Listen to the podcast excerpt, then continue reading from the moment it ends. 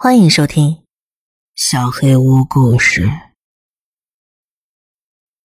窗外的拍手声，上集。一年前，房东突然通知要卖掉我在租的房子，尽管给出了赔偿，我却高兴不起来。时至七月，租房难了。时间仓促。我只来得及在城乡结合部的一处民宅里租了一个房间。那是一栋翻修过的老式建筑，长度远大于宽度，有四层楼高。正门和所有的窗户都是朝南开的，楼梯布置在北边。第一层是大厅和厨房，二到四层是起居室，南边还设计了贯通式的阳台。阳台没有封闭，但好在卧室和阳台之间有一道墙隔开。房东对房子的内部结构进行了简单改造，把二到四层每一层分割出了三个房间，还有一间盥洗室。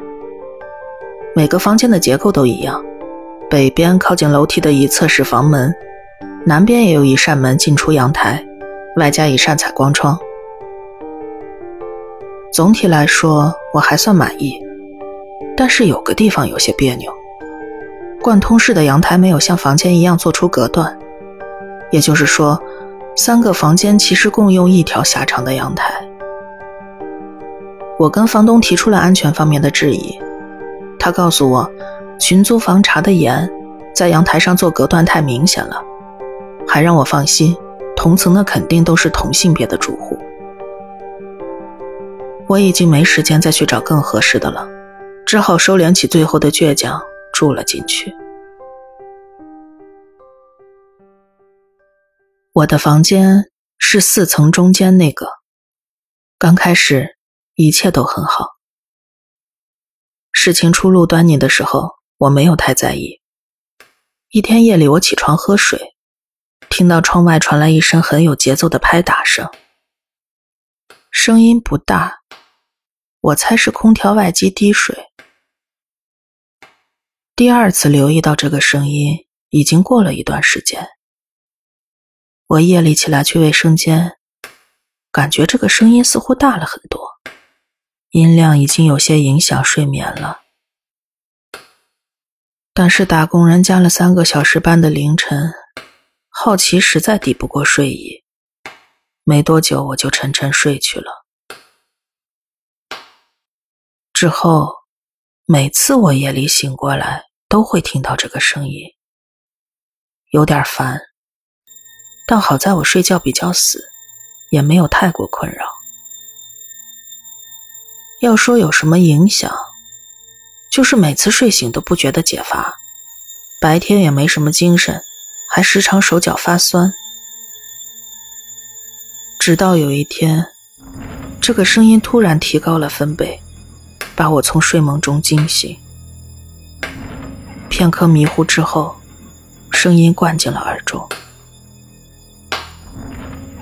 惊惧之余，我有些愤怒，却只敢缩在被子里，盼着噪音赶紧停下。一个独居的女孩子，生怕惹上什么自己处理不了的事情。这里住了这么多人，这么大的声音，肯定会有人去处理的。我不断安慰着自己。然而，等待换来的只有失望。过了很长时间。这个声音依旧持续不断的传来，忍无可忍。在心里盘算过无数种可能之后，我鼓足勇气，爬下床，打开灯，打算出去看看。没想到灯刚一亮，那个声音消失了。但我并没有因此而开心，相反，心却更是沉了下去。这说明，这个声音是人为的。看了一眼手机，凌晨两点。我以前也租过群居房，每个人的作息都不太一样，素质也有差异，半夜被人吵醒也不是没有的事。我意识到，这件事情可能没这么简单，有些人是很难沟通的。想到这里，我按下了出门查看的心思，不能跟他正面冲突。只希望我开灯的行为能够让对方意识到自己扰民了，能够主动停下来。我关上灯，紧张的聆听着外面的动静。没过几分钟，声音又来了。我啪的一声弹起，打开灯，噪音再次消失了。不行，不跟对方好好交涉一下，以后肯定睡不安稳了。我打开阳台门的锁，走了出去。寂静无人的深夜里，只有城中村暗淡的路灯伫立着。唯一能壮胆的，就是背后透过窗帘照出来的朦胧灯光。但这也给了我不少底气。我向左看去，他没有开灯，阳台门前也空荡荡的，没有异常。扭头看向右侧，右边的房门前站着一个人，借着窗子的光。能隐约分辨出，他佝偻着体态，梳着老式的发髻，是个老太太。她背对着我，耷拉着脑袋，静静的站在那儿。我没有做好这样的心理准备，刚才差点跌坐在地，在房间里凝聚的所有勇气瞬间崩塌了。我飞快地钻回房间，一把关门上锁。钻回被窝里瑟瑟发抖，空调有点凉，冷汗从脖子上渗了出来。我不敢关灯，把刚才的场景在脑子里过了上百遍，感觉终于可以正常呼吸了。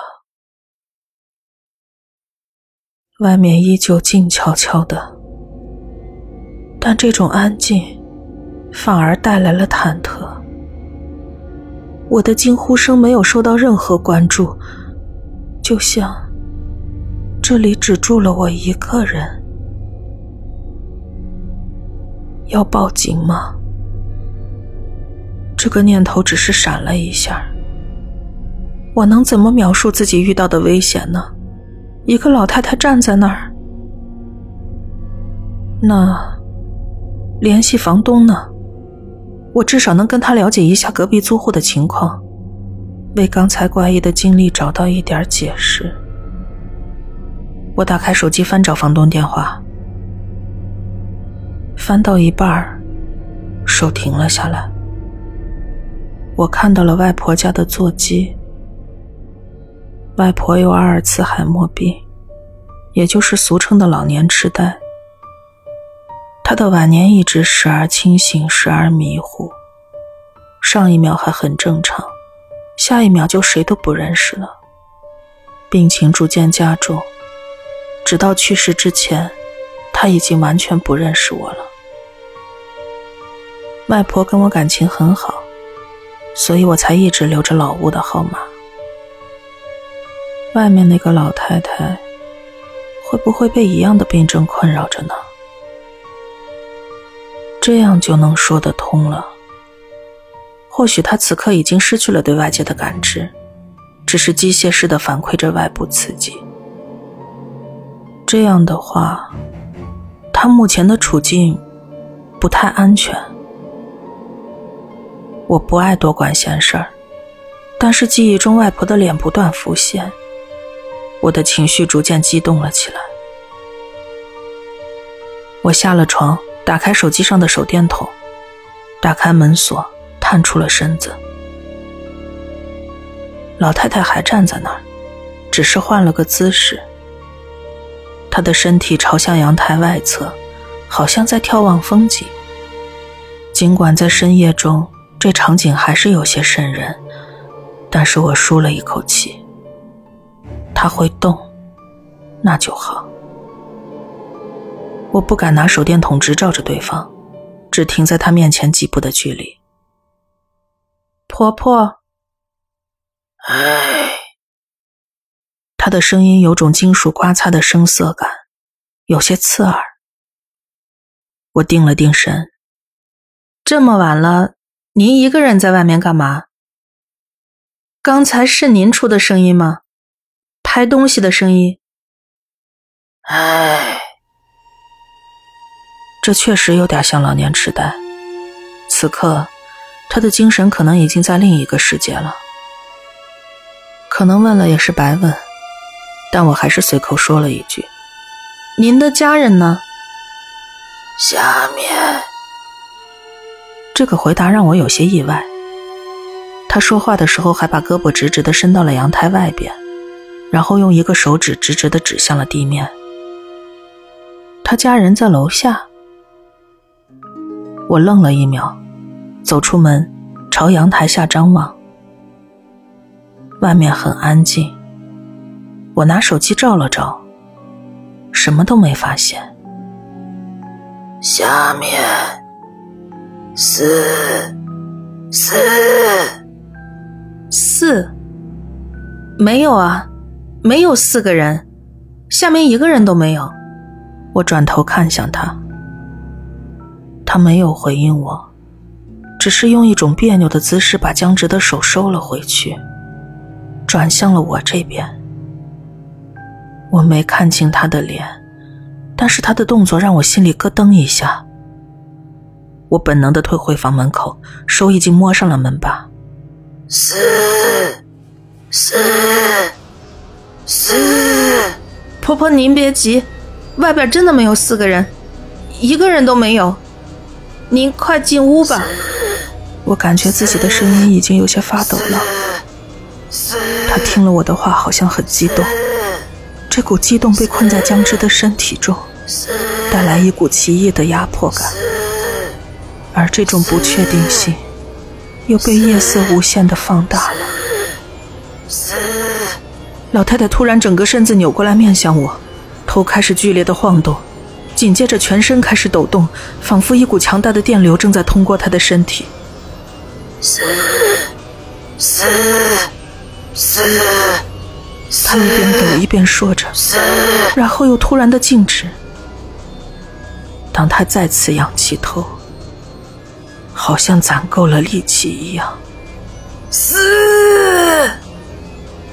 这个字就像刀子一样直直的刺向我。什么死啊？根本不是死，他一直都在说死。他的脸被花白散乱的头发遮住，只露出鼻子和嘴，我根本看不清他的样子。但我感受到了那种冰冷的凝视。死死死！死！随着最后一声大喊，他大步朝我冲来，我飞快闪身进门，狠狠关上，连上了好几道锁。我右手抄起门边的扫把，左手颤巍巍地拨着幺幺零，手抖得厉害，握着手机都有些费劲，按键怎么都按不准。我还要时刻观察着阳台的门。再次按错之后，我注意到外面安静了下来。我犹豫再三，放下手机，壮着胆子走到窗边，拉开窗帘一条缝隙，悄悄向外张望。门外没有人，视野所及之处都没有人。那个张牙舞爪的老太太去哪儿了？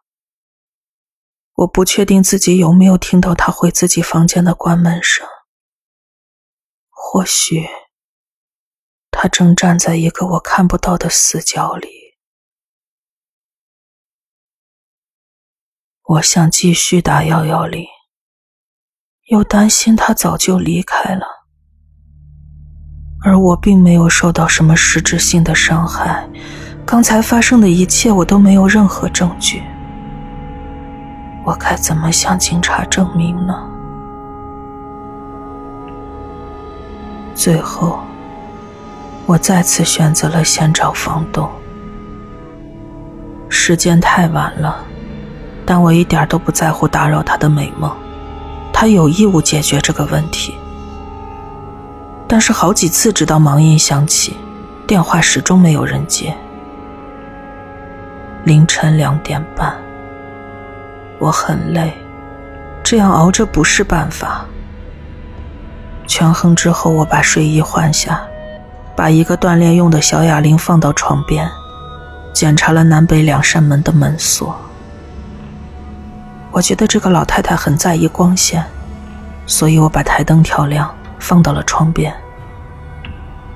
我拿出手机，翻着通讯录和社交软件，竟然找不出一个能过来帮忙的人，不禁有些心酸。我又给房东打了好几个电话，无果。幸运的是，那个拍打声没有再响起。折腾了一个来小时。我终于没抵过身心俱疲之后的睡意。梦中，拍打声又出现了，一声声久久的回荡在耳边。伴随而来的，是莫名的晕眩。当我再次睁开眼睛，窗外已是大亮。我打量了一下房间，没有异常。只是手机已经自动关机了，我连忙插上电源，这才发现已经上午九点半了。公司打来了几个电话，微信上有几条消息，我赶紧给公司打了过去，推说身体不舒服。老板竟然主动提出让我休息一天，我活动了一下，发现身上没有一处不酸疼，就接受了这个提议。挂掉电话，我翻看起通讯记录。令人气愤的是，未接来电中竟然没有一个是房东打过来的。不过我也不想再联系他了，打通了又能怎样呢？我现在没有任何证据。况且，看来他并不在意租客的状况。思索再三。我决定先去拜访一下其他住户，找几个人壮壮声势，然后再去找房东。如果其他人也听到了声音，那我还可以报警。我不相信只有我能听到，他们或许跟我最初时一样，选择了息事宁人。我挣扎着爬起来，轻轻打开阳台的门，探头出去。没人。我站到阳台上，大口大口呼吸着新鲜空气。太阳很晒，但我没躲。阳光带来了一种特别的能量，它正奇迹般的驱散着我周身的酸痛和疲惫。等我转身准备回去洗漱的时候，左边那扇门开了，接着走出一个年纪跟我差不多的女孩。我本能扭头看了一眼右边的房间，看来老太太是住右边那间的。那女孩看了我一眼，但没有要打招呼的意思。她晾了几条毛巾，就转身要回去。您好，能问您点事儿吗？我并不打算过多的寒暄，请说。对方也很干脆。昨晚您听到什么声音了吗？也不止昨晚，有好久了。什么声音？小偷？呃，不是。他显然松了一口气。哦，那我就不清楚了。我上夜班，晚上不在。不过进贼也无所谓，我也没什么值钱的。最后这句话也像是跟我说的。他又准备回房间了。那你有没有见过一个年纪很大的老太太，就住这间的？我边说边侧头指向右边那间房，他表情变得有些古怪。我确实见过一个老太太，不过不知道她住哪间，也不知道是不是你说的那个。我本来就跟大家作息相反，这楼里的租户我也认不全。一只脚已经踏进了房门，他又转过身来。你说的是什么声音啊？看来他也不是对进贼毫不在意。就是拍东西的声音，啪啪响。哦，知道了，就是拍手的声音。你这么确定吗？你都没听过？你爸来没多久吧？每天吃了晚饭啊，好多老人一边走路一边拍手，有些还倒着走，锻炼身体呢。就是不知道有没有用。回想一下，那确实跟拍手的声音很像。大半夜的，一个老太太站在漆黑的阳台上，阴恻恻的拍着手。我又有些不寒而栗。本以为对话已经结束，对方踌躇之后，竟然又小声跟我说：“哎，我不知道你说的老太太是哪个。”我见的那个在一楼，我觉着她这儿有些问题。他指了指自己脑袋，所以我劝你啊，别去惹麻烦了。怎么个有问题啊？我每次见到他都在一楼厅里边，坐在摇椅上，面对着墙角，一动不动的，就留下个背影。我开始还以为自己见鬼了呢。我也是倒霉。早上下班回来，大家都上班去了，这房子里静得要命。我就劝自己啊，别管他。哦，他今天也在。我心里一抖。嗯，太谢谢了。他点点头，回了房间。我又去下边两层看了看，都没有人。想到那个老太太此时一个人在一层，我竟然不怎么敢下去。还是先找房东吧。这次他很快就接了。喂，有事吗？他居然跟没事人一样。我生气的质问：昨晚为什么不接电话？现在也不回。啊，不好意思，我精神衰弱很严重，晚上都静音的。现在刚拿起手机，怎么了？这儿是不是住了一个年纪很大的老太太？他犹豫了片刻。是啊，他怎么了？就一个吗？就他一个，他怎么了？他好像精神有些问题，大半夜的不睡觉，站在阳台上拍手，拍的声音太大了，影响我休息了。还有。昨晚他晚上不睡觉，站外边拍手。对呀，我听得真真切切。啊，他具体情况我也不太清楚，不过他精神确实有些问题。有问题你还把房子租给他？他不是租客，他是我妈。我愣了一下，然后非常生气。房东竟然把有精神病的母亲一个人丢在这儿，而且还说自己不清楚。看来很久都不管不问了。但我还是保持着基本的礼貌。那他这个状况，你把他一个人留在这儿，合适吗？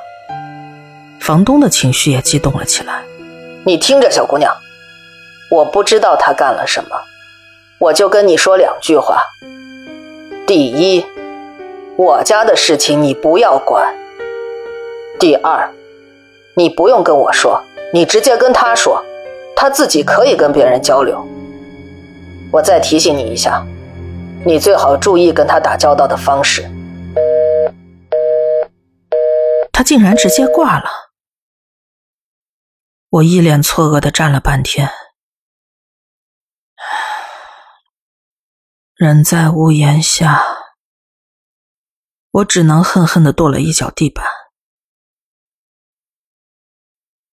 我在二楼楼梯口踌躇了好一会儿，最后还是决定下楼找老太太说一说。如果她今晚再出什么幺蛾子，我真是没什么办法了。果然，她跟那个女孩描述的一样，坐在角落的摇椅上，面对着墙。摇椅纹丝不动，我观察了足有两分钟，他就像个没有人摆弄的木偶一样静静的坐着。为了不惊扰他，我故意放大了脚步声，想给他个信号。但直到走到他身后，他依然没有任何反应。婆婆一动不动，睡着了吗？婆婆，她的头稍微往左下方扭动了一下。我不知道这是她做出的反应，还是头刚好下垂。他面前没有空地了，我没办法绕到他前面观察情况，只得用手扶着墙，踮起脚往前探，想从他右肩上方看过去，观察他的脸。眼睛刚扫到他的脸上，一道冰冷中带着怨毒的目光就对了过来，我不禁打了好几个寒战。他一直都醒着，而且他看人的姿势，不但没有仰头对着我，反而把脸深深的扣进身体内侧，就像一只无形的手压住他的头往下摁，只把眼睛转向了我这一边，黑眼珠几乎转到了眼眶里。从正面看过去，一定只能看到白眼珠。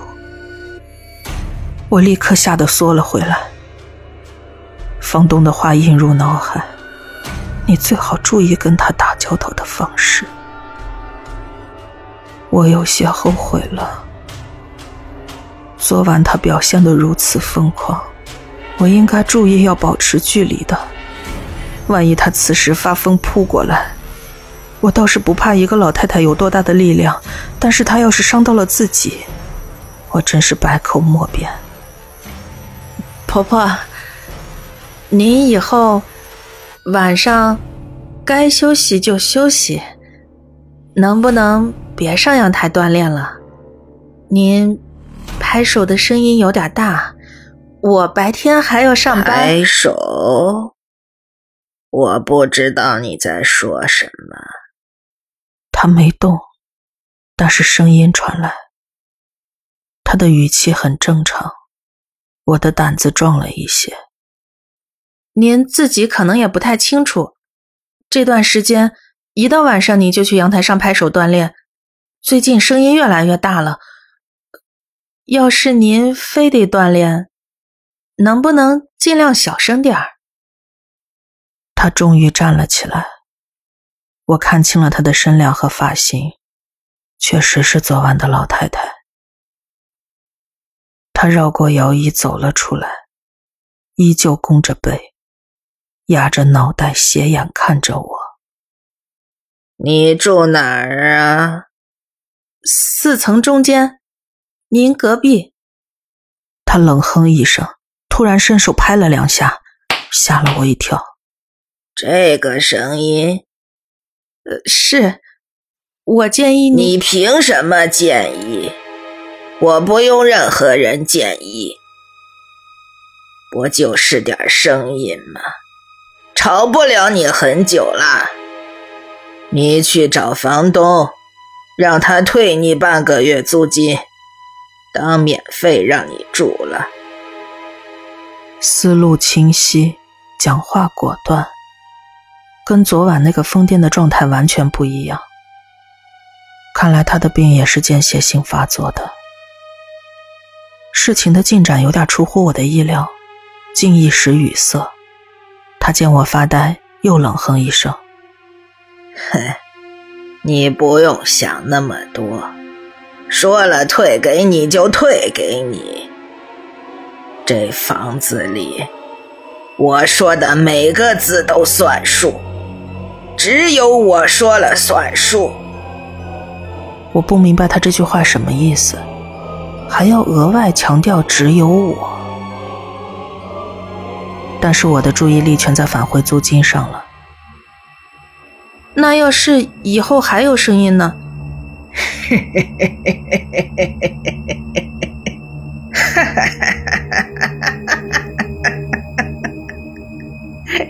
他笑得整个人都在抖。有点像昨晚发狂的样子了，我忍不住后退了几步。不会，我说的。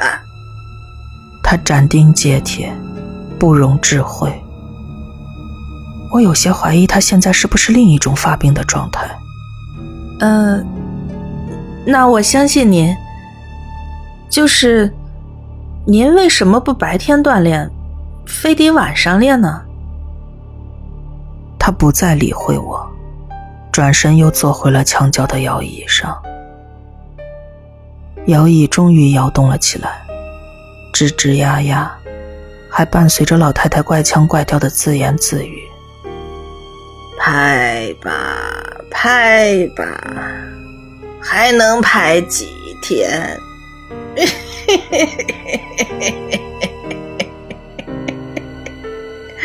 哎呦！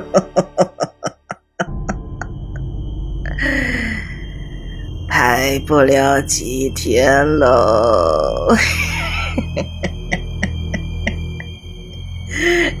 他似乎很高兴，可笑声说不出的别扭。他的话又像是在诅咒着自己。拍不了几天了，我心里有些发毛，转身上了楼。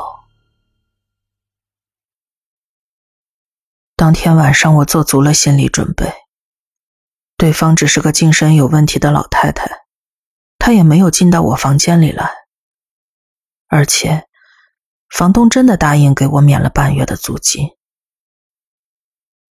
不过，我还是做了一些布置。我穿着便于出门的衣服，没关灯，还把台灯打开放在了窗口。没有忐忑太久，我一觉睡到了天亮。老太太好像真的兑现了自己的承诺。接下来一周左右，拍手声没有再响起过。其实第三天我就把台灯什么的撤掉了，恢复了正常的休息状态。现在看来，那只是暴风雨前的宁静。